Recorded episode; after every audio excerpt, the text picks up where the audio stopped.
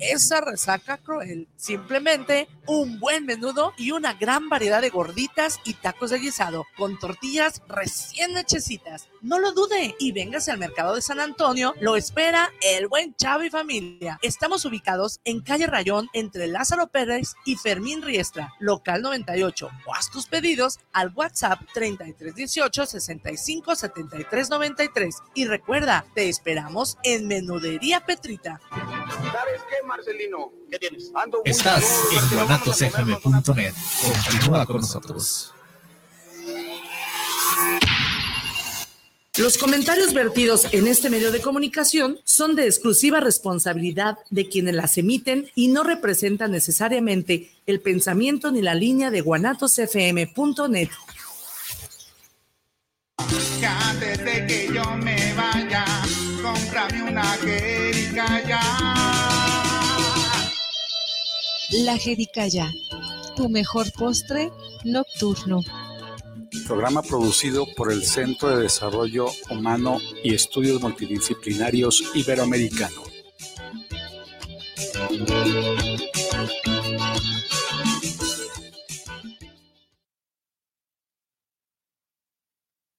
A todas, todos y todes les damos la más cordial bienvenida a este su programa La Jericaya desde los micrófonos de Guanatos. Les saluda su amigo Mario Cervantes en los controles Israel Trejo. Este ciclo escolar que inicia es un semestre especial para la comunidad universitaria de la Escuela Preparatoria número 11 de la Universidad de Guadalajara, ya que estará de manteles largos por sus primeros 30 años, ¿es correcto? 30 años como bachillerato eh, general o bachillerato general por competencias, aunque 50 años eh, ofertando educación eh, de media superior, lo que era el bachillerato unitario a partir del año de 1972. ¿Y era escuela preparatoria incorporada? ¿Era por, de carácter social o siempre fue desde un principio oficial? Siempre oficial. En, en la época de los 70 se construye un modelo educativo de enseñanza media superior que consistía en que los alumnos, eh, que era el bachillerato unitario, un tiempo lo tuvieran en, el plantel este, al que correspondía, preparatoria 1, 2, 3. Luego, otra parte del tiempo eran tres días, dos días a los centros vocacionales de actividades, en este caso médico-biológicas, y un día lo que era Belénes.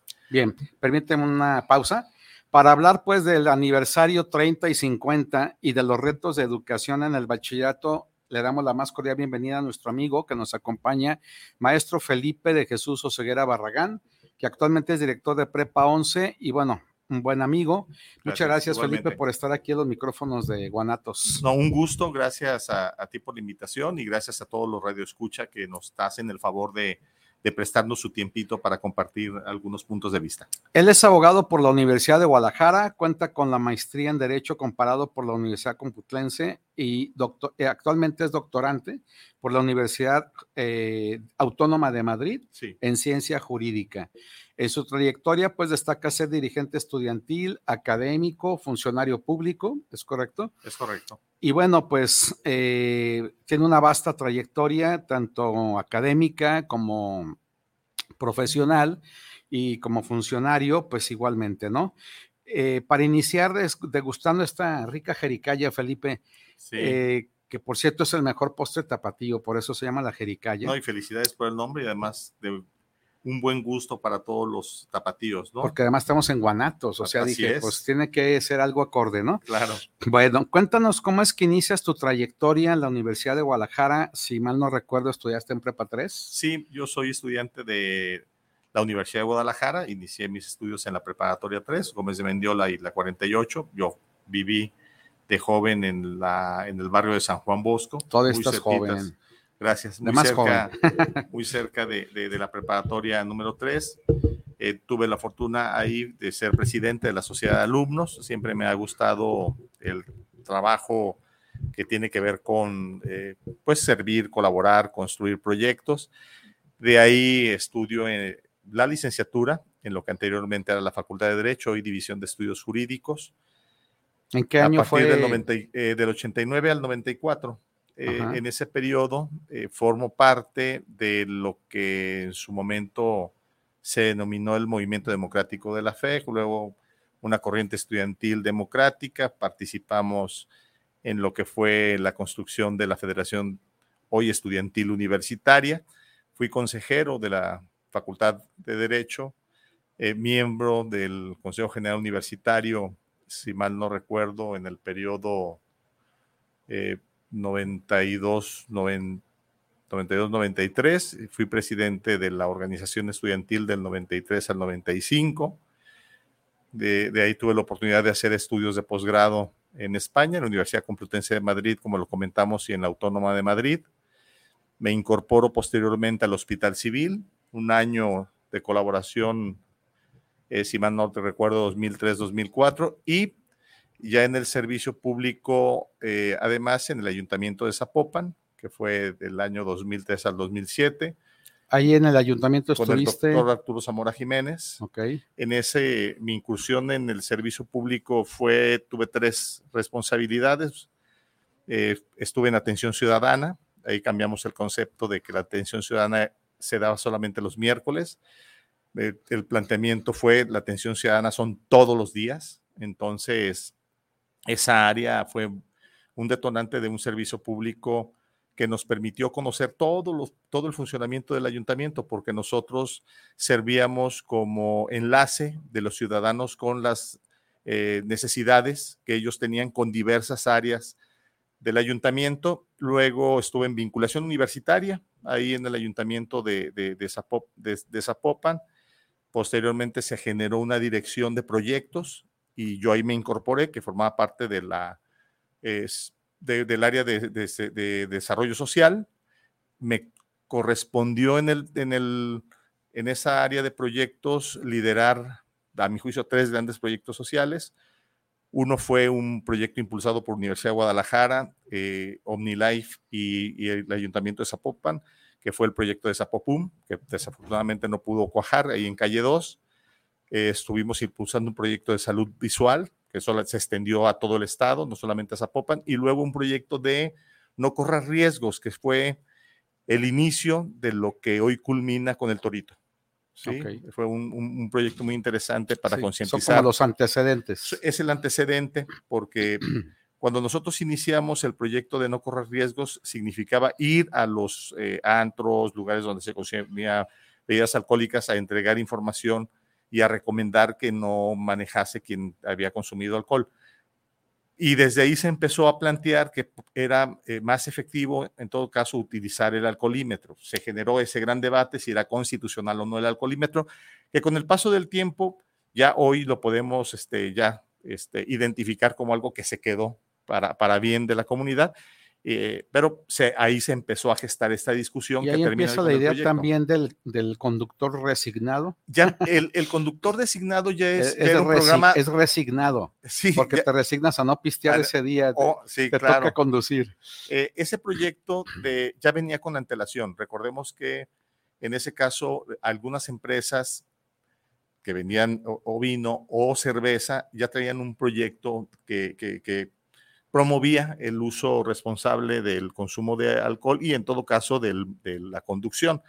Nosotros retomamos algunas de esas experiencias en el, en el Ayuntamiento de Zapopan y luego se, pues, se gesta este proyecto que ya se conoce aquí en Jalisco, eh, ya todos lo identificamos y que, viene a, a, a complementar, bueno, viene más bien a, dar seguimiento a lo que ya se estaba haciendo en la Ciudad de México. Yo recuerdo la última inclusión, si tú me corriges, este, en el servicio público fue al cargo de profesiones del Estado, sí, ¿es correcto? Perdón, sí, me, me, me, detuve en Zapopan. De Zapopan me incorporo en el 2007 a la coordinación de servicios estudiantiles en la Universidad de Guadalajara. En el 2008 me incorporo como director en octubre, 2 de octubre eh, eh, me incorporo como, como, encargado de despacho un mes de la preparatoria de Lagos de Moreno, luego al mes ya me designan como director.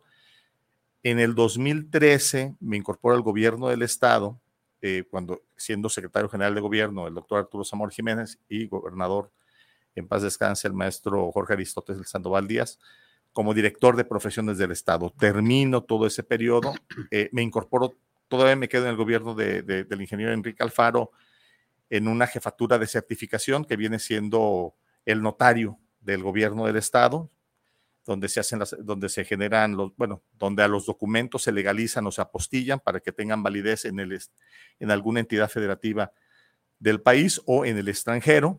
Y eh, en diciembre, no, no miento, en mayo del 2000, mayo del 2009, me incorporo como director, eh, gracias a la invitación que me hace el doctor Ricardo Villanueva Lomelí, eh, como director de la preparatoria 22, que está en San Pedro Tlaquepaque, y en este mayo del 2022 me hacen la invitación para que me incorpore a la preparatoria 11, que es donde estoy actualmente. Entonces, como era la 22, la partimos a la mitad. A la mitad, mira, me voy a la 11, así es. Oye, regresándonos un poquito a, a la cuestión estudiantil, eh, me, nada más la duda, eh, de las corrientes estudiantiles que se gestaron, ¿en cuál participaste?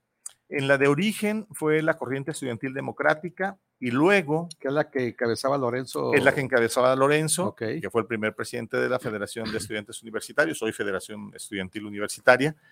Y eh, ya a nosotros nos corresponde crear una nueva corriente que se llamó Corriente Estudiantil Universitaria, que fui presidente por esa corriente. La, la corriente estudiantil democrática, este, que me parece que todavía es vigente, eh, la encabezaba el, el, maestro Alfonso Partida Caballero en su momento, que fuimos sí. eh, co compañeros. Estamos hablando de que FEU. eres expresidente de la FEU. Fui, sí, soy expresidente de la FEU del periodo 92, no, perdón, 93-95. Bien. Diego, ya lo sabía, sí, nada más no, quería no, preguntarlo para que claro. quedara claro aquí a nuestros aquí en, cibernautas. Sí. Bueno, y el asunto es que, eh, pues tú como director de preparatoria, eh, me imagino que te tocó la pandemia en la prepa 22. Es correcto, sí. Eh, después de la pandemia, pues se habla en educación que hay un parteaguas antes y después de la pandemia por tanta disidencia, tanta, este, pues los chicos que han dejado de asistir a la escuela, que después de la pandemia ya, ya no regresaron, que ya nada es igual después de la pandemia en términos educativos. ¿Tú cómo sientes? Eh, bueno, eh, no sé, te está tocando ahorita prepa 11. Me imagino que hay diferencias entre una prepa y otra. Para empezar, pues el, el perfil, aunque todos seamos sí. universitarios, no es lo mismo estar en la 11 que en la 22. ¿Cuál es la primera diferencia que, o, o las diferencias que encuentras de una comunidad a otra? Bueno, eh, sin, sin plantearnos que algo sea mejor que otro, que yo creo que es importante sí señalarlo, eh, estamos hablando de una preparatoria que, de la que yo provenía, una preparatoria nueva, en todos los sentidos, infraestructura y recurso humano, ¿sí? un recurso humano que se incorporaba en algunos casos de primera, en primera ocasión a la universidad. Con gente muy joven. Con ¿verdad? gente muy joven. Nosotros nos planteamos eh, como meta que la preparatoria 22 fuera en su momento una escuela bilingüe, de tal suerte que todos los docentes que se fueron incorporando tuvieran de entrada el dominio de inglés y los que no lo tenían, porque algunos docentes provenían de la preparatoria 12, eh, los que no lo tuviesen eh, se comprometieran a estudiar y logramos un acuerdo con Prolex para que todos los docentes que tuvieran necesidad de formarse en el idioma inglés eh, tuvieran cursos y afortunadamente culminaron muchísimo. Eh, la comunidad escolar sí proviene pues de zonas que están aledañas a San Pedro. Y quedó como bachillerato bilingüe. Queda, no, eh, no eh, queda como bachillerato general, aunque este, se está, yo me quedé formando, formando a docentes para que en su momento la meta sería que más del 50% de los contenidos de las unidades de aprendizaje se diesen en inglés y el resto en español. Eso es lo que es una escuela bilingüe, uh -huh. pero eso genera un reto que es ahora que los alumnos que llegan a la preparatoria también tengan un dominio previo, los mínimos necesarios de, de inglés, para que entonces pueda sí, caminar el proceso de, de, una escuela bilingüe. Porque hay un serio problema, fíjate, o sea, en kinder no se, en la pública no se les da inglés, en la primaria tampoco, secundaria pues más o menos y hay que ver si el profe o los profes de secundaria fueron buenos en inglés y si hubo condiciones, porque hay comunidades donde a lo mejor por la zona los papás pueden mandar a sus hijos a estudiar inglés por fuera, pero hay otras donde dices, con trabajo los mandan a la escuela y obviamente la, la, ubicación geográfica acá de Tlaquepaque, pues no es lo mismo y a lo mejor, no sé, no me dejas mentir, las condiciones socioeconómicas también no son muy óptimas. Eh, ha de ser un problema eso de repente que llegan Sí. los chavos sin dominar un inglés básico. Claro, eh, eh, precisamente el reto del, uno de los retos del bachillerato, del reto del sistema educativo en el país, eh, debe de ser articular todos los esfuerzos educativos de los niveles para que ese proceso de incorporación a un nivel subsecuente se dé eh, con los mínimos necesarios para que vaya avanzando el dominio, el conocimiento de los chicos y no, no, no existe ese retroceso o no exista esa crítica que es muy común de decir, eh, venían muy mal de la secundaria, venían muy mal de la primaria, venían muy mal del bachillerato. Cuando Todo le echa la culpa al, Todo- al- al de abajo. al de- así es. Entonces, eh, lo que nosotros pretendíamos con el tema del inglés era tener cer- eh, una, un acercamiento con, los, con las escuelas de donde provienen estos chicos para establecer un, un trabajo previo o un fortalecimiento previo del idioma inglés para que cuando llegasen a la preparatoria tuvieran el mínimo que nosotros requeríamos para que pudieran avanzar en el proceso de los tres años. En la actualidad, el, rector, eh, el doctor Ricardo, hace unos, hace unos días cuando hace, cuando presenta el resultado del análisis de los, de los libros de texto, plantea algo sumamente importante, vincular todo el sistema educativo, desde la universidad hasta la primaria, para que en esa colaboración podamos todos contribuir para fortalecer la formación de los excelente chicos. Eso articular, es articular todo, el sistema educativo. y creo que eh, eh, la, parte, la parte medular de esto es que alguien tenga la visión para hacer el planteamiento y ese paso que está dando el rector es fundamental, cuando menos el- ese planteamiento de la disposición institucional para mirar más allá de las fronteras de la universidad es algo sumamente eh, necesario y además conveniente para la juventud del estado de Jalisco y ojalá Claro. que ese esquema pueda replicarse a nivel nacional, pero primero que lo hagamos en el estado. Y entonces, en ese sentido, ¿cuáles consideras tú que son los retos Mira, eh, en el sistema educativo eh, muy concreto en el medio superior? Mira, eh, te- tenemos retos que van desde la calidad de la enseñanza. Yo creo que el reto de la calidad es algo fundamental para reducir las asimetrías entre, básicamente y de manera prioritaria, entre la juventud que proviene de hogares pobres. ¿Sí? Una educación que no sea de calidad para los pobres es irlos, ¿sí? Eh, situando cada vez en una situación de, de- de riesgo, de marginación, de desigualdad. Entonces, la educación de calidad es fundamental. La infraestructura educativa también tiene que ser algo este, prioritario, una infraestructura que esté eh, con todos los equipamientos necesarios para que el desarrollo tanto del docente como del aprendizaje, o sea, la enseñanza-aprendizaje se dé en condiciones Que tu escuela donde estudies haya biblioteca, biblioteca, laboratorios. computadoras, laboratorios, espacios de esparcimiento, su internet para... internet, etcétera. todo, eh, todos estos eh, elementos que se requieren. Debemos de elevar el estatus del docente. El estatus del docente pasa porque se le pague bien y además porque tenga una formación o una actualización continua profesional pertinente para su desarrollo como docente. Entonces requerimos revalorar el estatus de los docentes. Yo creo que de cualquier sistema educativo es fundamental y prioritario para que esto, esto funcione. Eh, tiene que ver también con el financiamiento Claro. debe de haber un financiamiento mucho más decidido, más comprometido y, en el enten- y entender que la, la apuesta, y no es porque lo tengamos que estar repitiendo y pareciera como que algo ya dado, eh, pero sí es importante recordar y, y- y que todos lo tengamos presente, la educación es la palanca del desarrollo de cualquier sociedad. Y de tal suerte que si entonces esta educación es planteles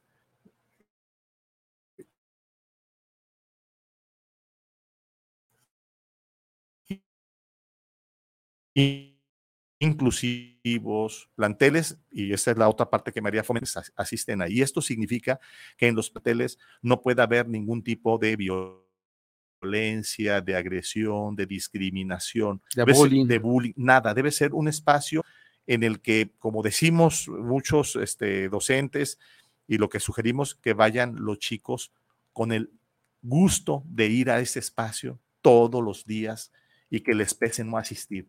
Entonces, Si logramos mayor financiamiento, revalorar el estatus de los docentes, una buena infraestructura, una educación de calidad y un, plantel seguro y equipado, creo que con ello contribuimos y mucho a que el sector más desprotegido, que son los pobres, puedan ver en la educación la gran posibilidad de tener una movilidad.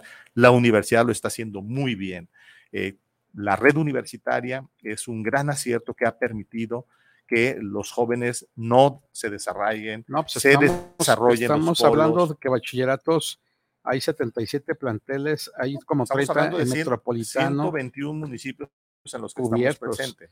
y obviamente rancherías, este, las extensiones, o sea, de los 124 municipios que tiene Jalisco para nuestros cibernautas, Jalisco tiene 124 municipios, 25. 25 ya, perdón, este, la, la, la universidad cubre 121. 121 municipios. tanto con planteles con preparatoria o con módulos, ya las extensiones ya se eliminaron.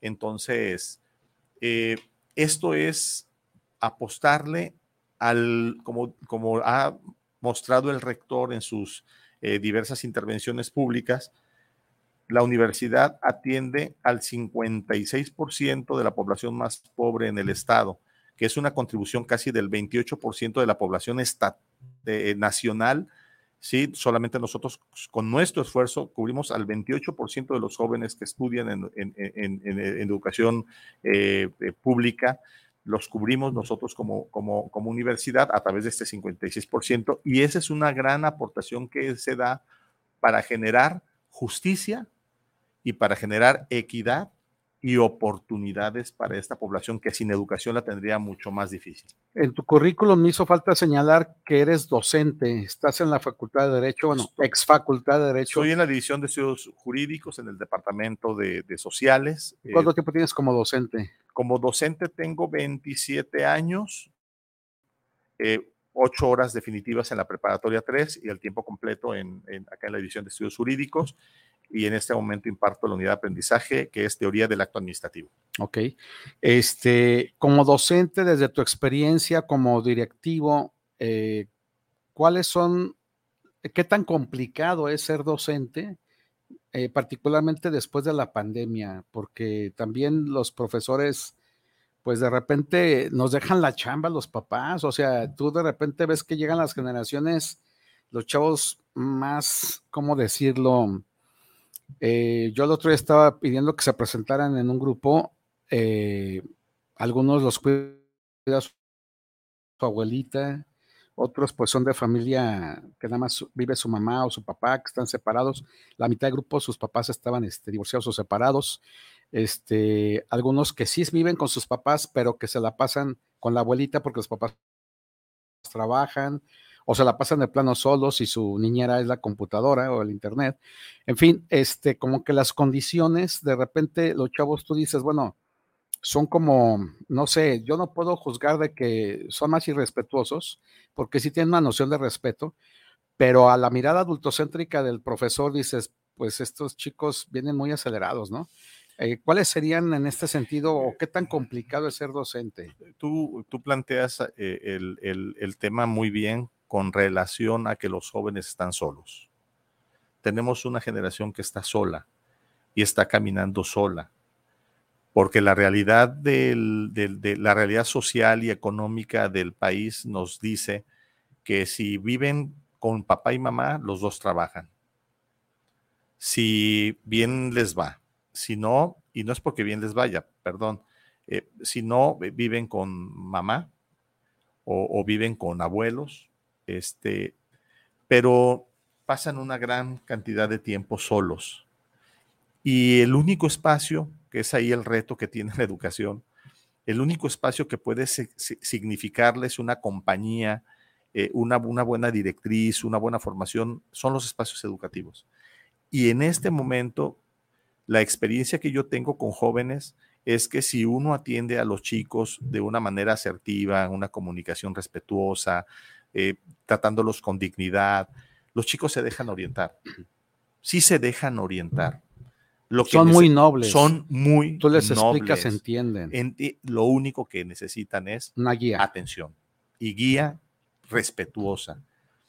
Nadie va a responder de manera positiva ante una descalificación, ante una ante, ante un esquema de que los ignores, que no pongas atención al, reclamo que te están planteando. De ahí entonces el reto de que la educación necesita muchos recursos económicos porque requerimos de un personal cada vez más especializado para atenderlo. Fíjate que, que en el sentido este que lo mencionas del profesor este, más especializado, en estos tiempos de la internet, de la inmediatez, del TikTok, este, pues obviamente nuestras alumnas y alumnos se acostumbran al, al, al ciberespacio y, al, y, a lo rápido. ¿Cuánto te dura un TikTok?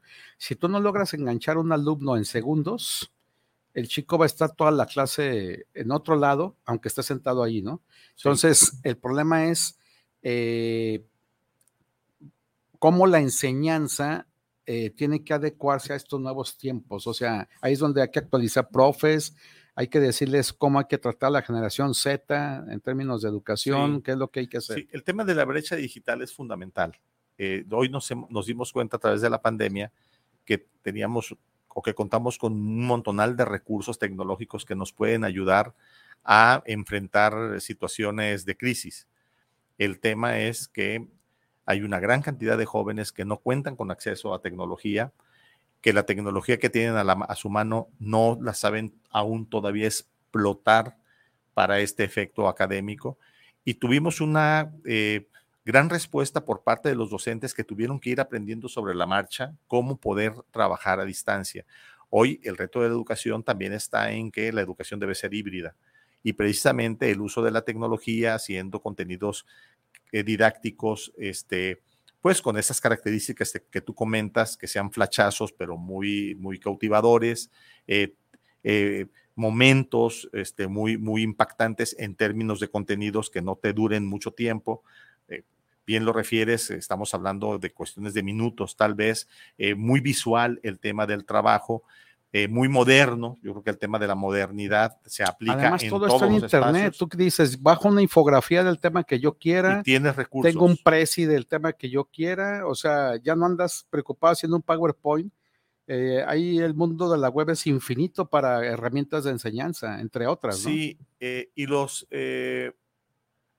estos espacios eh, de colaboración entre docentes y entre universidades que ya están a disposición pues de toda la comunidad académica nos sirve y, y, y creo que debemos de cada vez utilizarlos más, eh, los receptorios ¿sí? de, de, de información, eh, pues pueden y deben de ser cada vez más utilizados. De ahí entonces que el tema de la formación también docente, de la actualización continua del docente, en este tipo de esquemas que hoy reclama la, la, la educación, se convierte en una prioridad, en uno de los grandes retos. Entonces, estamos en una etapa de aprendizaje, me parece que, que global, ¿no? Eh, todos estamos obligados a identificar nuestras áreas de oportunidad y utilizarlas para poder atender de mejor manera a nuestros jóvenes. Tenemos algunos Todos. saludos, si me permite la interrupción. Miguel Ángel Hernández, saludos para el programa La Jericaya, excelente programa y entrevista. Gracias, Miguel Ángel, por conectarte. Saludos. Víctor Daniel Urbina, saludos para el programa La Jericaya, un gran saludo. Eh, Víctor Daniel Ramos, saludos para la Jericaya a los doctores presentes. Gracias a. No sé si es el mismo, no, no es otro Víctor, porque curiosamente se llama Víctor Daniel ambos, los dos, pero uno es Urbina y otro Ramos. Gracias a los, a los tocayos Víctor Daniel por conectarse. Rafael Godoy dice saludos para el programa de la Jericaya, saludos para el panelista eh, por estar teniendo este tema. Y Manuel Rojas, saludos desde Tlaquepaque Centro para la Jericaya. Gracias, un abrazo a todos y a Jorge Eduardo Mendoza le agradecemos también que se conecte. Saludos de la CDMX para el doctor Mario Cervantes. Jorge, muchas gracias. Eh, un saludo también con todo el afecto allá para todos nuestros hermanos de la Chilanga Banda, que CDMX de repente llueve, pero no se inunda como aquí, ¿verdad? Este, ayer sí nos cayó un tormentón sabroso, fuimos noticia nacional y con esto a las redes internacional que andábamos ahí. Fíjate que yo estaba pensando seriamente en lugar de utilizar vehículo, agarrar un tinaco, porque veo cómo se desplazan los tinacos sin problema, ¿eh? Estoy viendo a ver si en lugar de ir a, la, a alguna agencia voy a, la, a, la, a, agarrar un roti y ya nomás sacas el remo. Bueno, sí. pues para los jóvenes bachilleres, que es la actual generación Z, que son más conscientes con el cuidado del medio ambiente, este, como ya dijimos, con la cuestión de las tecnologías que llegaron para quedarse, con la cuestión de que denuncian el acoso sexual, este, en fin, el bullying, toda esta cuestión de los derechos humanos, entre otras cosas. ¿Cuáles son los retos que enfrentan un joven de bachillerato. Ya decíamos, bueno, un lado el aspecto de la pobreza, que es una realidad social, que sus papás están yendo a trabajar y obviamente no tienen toda la atención que nos tocó a nosotros en nuestros buenos tiempos de estudiante, pues tenías a la jefa ahí siempre cuidándote y hasta te la pensabas en llegar tarde o hacerte la pinta, ¿no? Eh, ¿Qué retos le pudieras tú ubicar que tienen enfrente estos jóvenes? Eh, la inmediatez de las cosas el, tema de la el tema de los del, del, acoso que, que, tienen de parte de, de los éxitos fáciles, ¿no? El tema de la violencia, el tema de las drogas, sí, el tema de la el tema de, de que los, los acontecimientos son pasajeros, de que todo vale, todo se puede hacer, eh, creo que el, reto que tienen los chicos es eh, saber tomar decisiones. Fíjate que, uno de los, los temas que, queremos trabajar en la escuela, que yo quiero, que queremos impulsar, es el tema de la inteligencia emocional. Necesitamos eh, enseñar a los chicos a tomar buenas decisiones. Es el reto que tienen los chicos hoy, tomar buenas decisiones.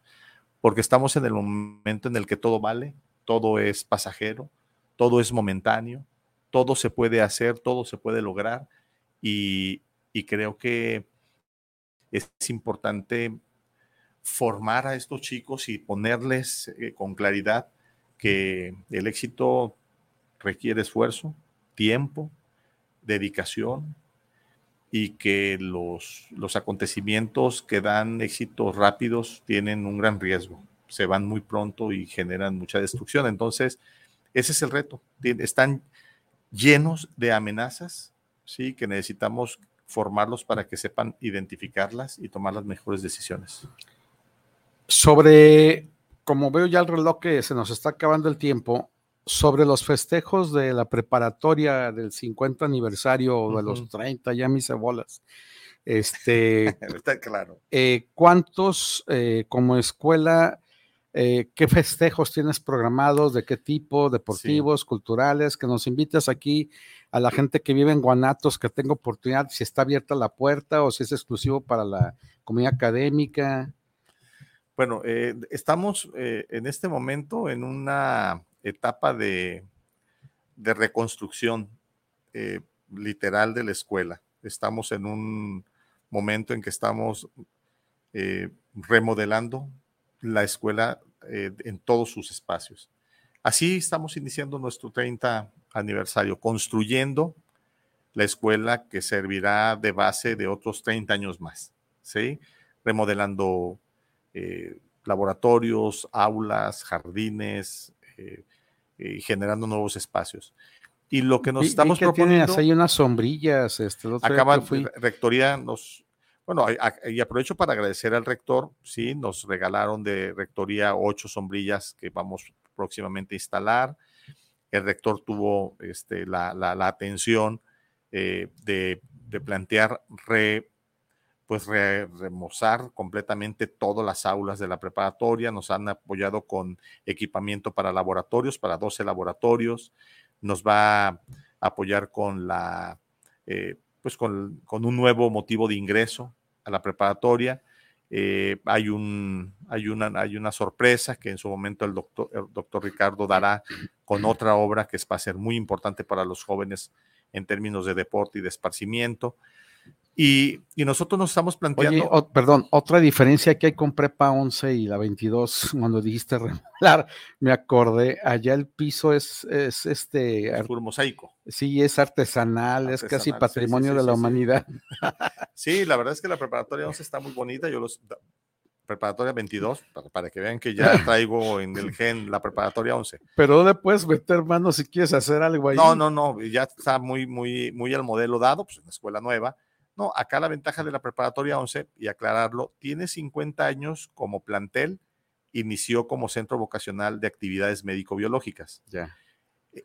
Y luego con la reforma al bachillerato en los, en los 90, a partir de, en este caso, del 92, 93, para ser más exactos, 93, ahí el, lo que es el bachillerato general. Y ¿Eran entonces, las famosas áreas médico? eran las áreas médico-biológicas y de esas áreas médico-biológicas nos quedamos en la actualidad con un bachillerato general por competencias, el bachillerato general por áreas interdisciplinares, que es el semiescolarizado, y dos bachilleratos que fueron técnicos en su momento, hoy tecnológicos, que es un bachillerato en citología e histología y un bachillerato en dental. Oh, qué padre. Entonces, es un bachillerato tecnológico con bachillerato general. El bachillerato tecnológico se le denomina bivalente, toda vez que por una parte te dan un título, puedes ejercer esa profesión, y por la otra te permite hacer trámites a alguna licenciatura. Entonces, tienes esas dos salidas, lo que no acontece con el ba- bachillerato general por competencias, que solamente es un estudio Pero para también dura los tres años. Dura los tres años Oh, qué bien. dura tres años.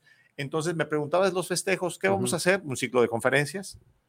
Eh, iniciamos con un, eh, pues vamos a iniciar con, un, eh, así está el planteamiento, una conferencia que queremos que nos la imparta el, el doctor eh, rector, el doctor Ricardo Villanueva Lomelí. Eh, obviamente un reconocimiento a quienes eh, forman parte de la comunidad académica desde el Centro Vocacional de Actividades Médico-Biológicas y los primeros docentes del bachillerato general. O sea, si bien es cierto, estamos en nuestro foco en los 30 años, pero no queremos dejar pasar los 50 también. ¿sí? Eh, y ya eh, todas las actividades que estamos este, desarrollando de manera ordinaria en la escuela, pues están enfocadas en el 30 aniversario. Por ahí tenemos una actividad con eh, la Defensoría de los Derechos Universitarios. Tenemos pendiente la inauguración de, un de una sala de lactancia para nuestras maestras y para algunos alumnos. Que ese es un buen esfuerzo, pro- proponer o propiciar o promover la maternidad este, responsable, yo le llamaría, que Sí. es como pues, la lactancia materna que asegura, por un lado, salud para la mamá y también para el infante, ¿no? Sí, estamos pensando en este caso de la sala de, de lactancia, eh, obviamente en- el bien superior pues es el de las niñas, niños y adolescentes, ¿no? Claro. Eh, pero igual se convierte en un gran servicio para las mamás que este, pues requieren un espacio digno, ya sea para amamantar o para que tener su, su leche eh, en buenas condiciones para después dársela al, al bebé. Eh, creo que lo que debemos de pensar como comunidad es agotar todas las alternativas que estén a nuestro alcance para proveerle a toda la comunidad las mejores condiciones para que la estancia en el plantel sea una estancia eh, cómoda y digna. Entonces, todo lo que estamos haciendo en este periodo está enfocado en este 30 aniversario y enfocado en, en poner a punto la escuela para sus próximos 30 años. Le mandamos un saludo a nuestro amigo doctor Dante Aro y a la maestra Ivonne doctor. González de la Defensoría de los Derechos Universitarios que están haciendo pues este gran esfuerzo de generar este, sinergia con las escuelas y la preparatoria eh, 11, si no me equivoco, va a ser la primera en tener un lactario, quiero Mm, pensar, o ya no, no, ya, ya hay planteles que tienen lactario. pero a nivel prepa. Sí, a nivel preparatoria ya hay otros, eh, otros planteles que, que ya tuvieron esa visión eh, y nosotros estamos pues sumándonos a, esas iniciativas que ya hay tanto en centros universitarios como en preparatorias. Ok. Sí. Bien, este, en el sentido de, de- de la historia, decías en el plantel, primero fue médico biológico. Centro Vocacional de Médico Biológicas. Centro vacacional. No, no, no, sí. eh, Era, Hay- e, en ese centro, incluso decirles que en ese centro, en sus 20 años, eh, tuvieron adiestramiento, se les denominaba así, adiestramiento en dental, patología, terapia física y salud pública. ahí salías ya casi odontólogo, ¿verdad? Mínimo hacías estas Lo- eh, piezas y todo eso, ¿no? Es correcto. De ahí entonces que esta comunidad académica que formaba parte del centro vocacional, al eliminarse ese programa académico, entonces para darles se- sentido y darle pues un poco de seguimiento a esa experiencia, se convierten en los bachilleratos tecnológicos en dental y en citología. El de patología se convierte en citología y histología y el que estaba en dental en prótesis dental. Nosotros estamos planteándonos como una posibilidad que ese espacio pueda ser un tecnológico en salud y que el espacio de la preparatoria 11 en un futuro no muy lejano empiece a ofertar más bachilleratos tecnológicos. Y tal vez ya en su momento, si así se cree conveniente por las autoridades universitarias, vocacionar ese espacio en lo que era su origen, un espacio dedicado al área de salud en el nivel medio superior y queda anclado en el Centro Universitario de Ciencias de la Salud, que por identidad es donde debe de estar. Y esto se sumaría a los tecnológicos que ya tenemos, que es el de Guadalajara y el Polimaputerremus. Pero la peculiaridad de esto es que sería en temas de salud. Eso, ¿Cómo fue, su origen? ¿Cómo fue su origen? Eso es lo que estamos promoviendo. Eh, se fue un planteamiento que ya se le hizo al rector, al maestro César eh, Barba.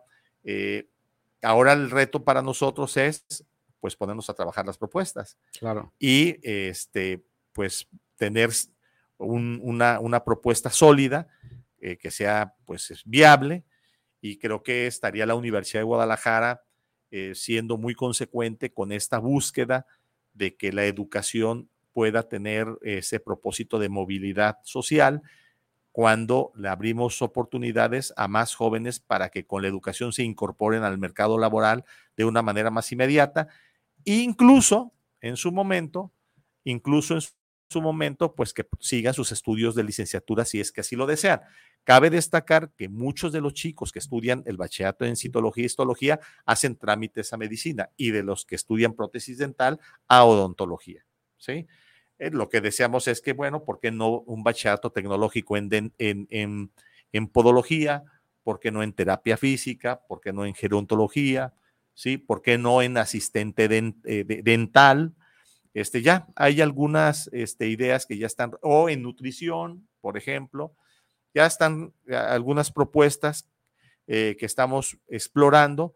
Ahora, a partir de que se está haciendo una modernización o una readecuación de los programas, tanto de bachillerato general por competencias como los tecnológicos, es un buen momento para incorporar estas, estas, estas ideas que están surgiendo dentro de la comunidad de la preparatoria y que yo este, estoy interesado en, impulsar junto con ellos.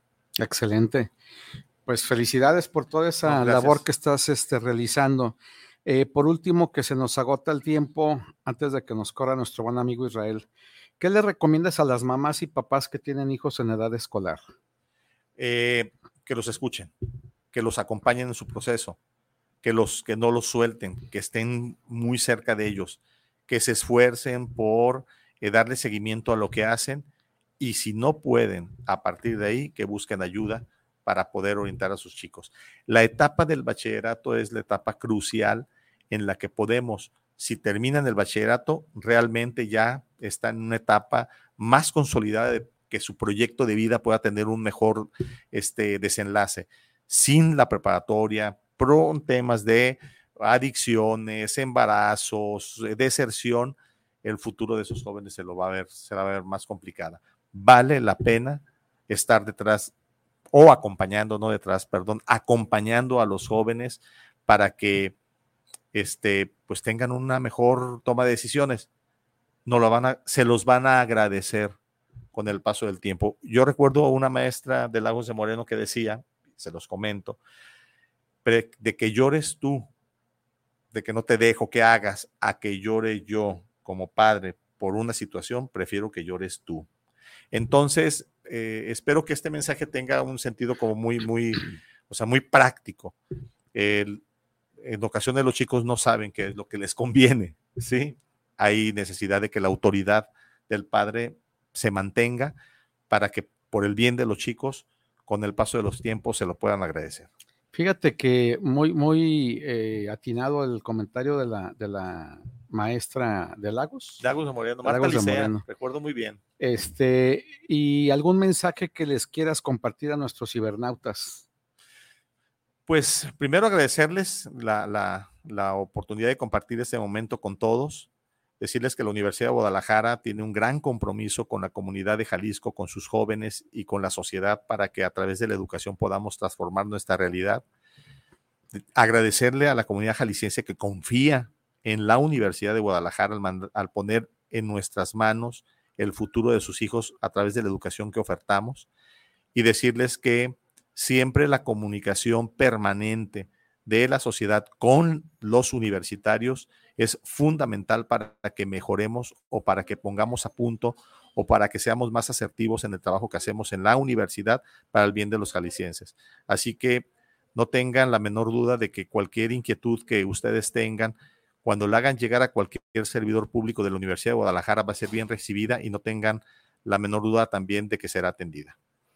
Pues muchísimas gracias, Felipe. Por último, unas cuantas preguntas para conocer un poco más, pero ya no tanto al director, al funcionario o al académico. Equipo favorito, Chivas o Atlas. América. No me digas eso. Íbamos Y el. Atlas, pues. O sea, el América y entonces el Atlas. güey. No, no, íbamos bien, bueno. Eh, ¿Qué te gusta más, reggaetón o corrido tumbado? Este, ninguno. Soy rockero. Soy rockero, música romántica, buena música. Eh, este, fíjate, ranchera. No, me gusta todo, pero fíjate que el reggaetón no, ni, ni corridos tumbados, no es mi, No, es, no no es forman parte de, mío. mi, de mi escena, no. Eh, ¿Playa o bosque cuando vacaciones? Híjole, soy muy universal, pero creo que el bosque últimamente va a ser mi preferido. Jericaya o flan. No, Jericaya. ¿Sexo salvaje o romántico? Eh, los dos, dependiendo del momento. Ah, yo pensé que se dice, pero es la persona. No, no. bueno. Estamos, Ah, es- eh, espero, de- oye, espero no esté viendo tu señores no, no, programa. bien, está. Ahí me quedo. No, no, bien. Todo, todo, todo bien, siempre fiel, Sí, sí, así sí. como el Atlas, siempre fiel. Siempre fiel. Bueno, pues muchísimas gracias, Felipe. En verdad, es un gusto tenerte aquí en los micrófonos. Yo tengo el gusto de conocerte ya desde hace, tiempo de no puedo decir mucho tiempo porque luego ya nos sentimos así como que, eh, a mí fíjate que curiosamente no me salen canas casi. Pero bueno, ya tenemos nuestros añitos. En las épocas de estudiantes de saber que yo fui el que le puse el nombre al movimiento democrático de la FEC. Órale. Este, estábamos en una reunión y cada quien escribió ahí en un papelito cómo sugería. Ah, no, no, mira. Y yo le puse movimiento democrático fejista, Ok. algo así, ¿no? Pero luego ya cuando llegó ah, y se votó, dijeron, no, no, es que eso de fejista como que no, mejor quede, que quede movimiento democrático la FEC. Y ya después se hizo de manera oficial y cuando se hace la disidencia, en el Carlos Ajá. Ramírez Ladevi, que estamos hablando de la Facultad de Medicina, que Sí, es el pues, auditorio más grande, Ajá. estamos en la disidencia y el compañero Oliverio Ramos, que era el presidente De la ese- entonces, el último de, los fejistas, este, pues estaba siendo candidateado y nadie, nadie, nadie, nadie se animaba a proponer la disidencia, a proponer la oposición. Ajá. Entonces, este, yo fui el que, el que me animé y lo propuse.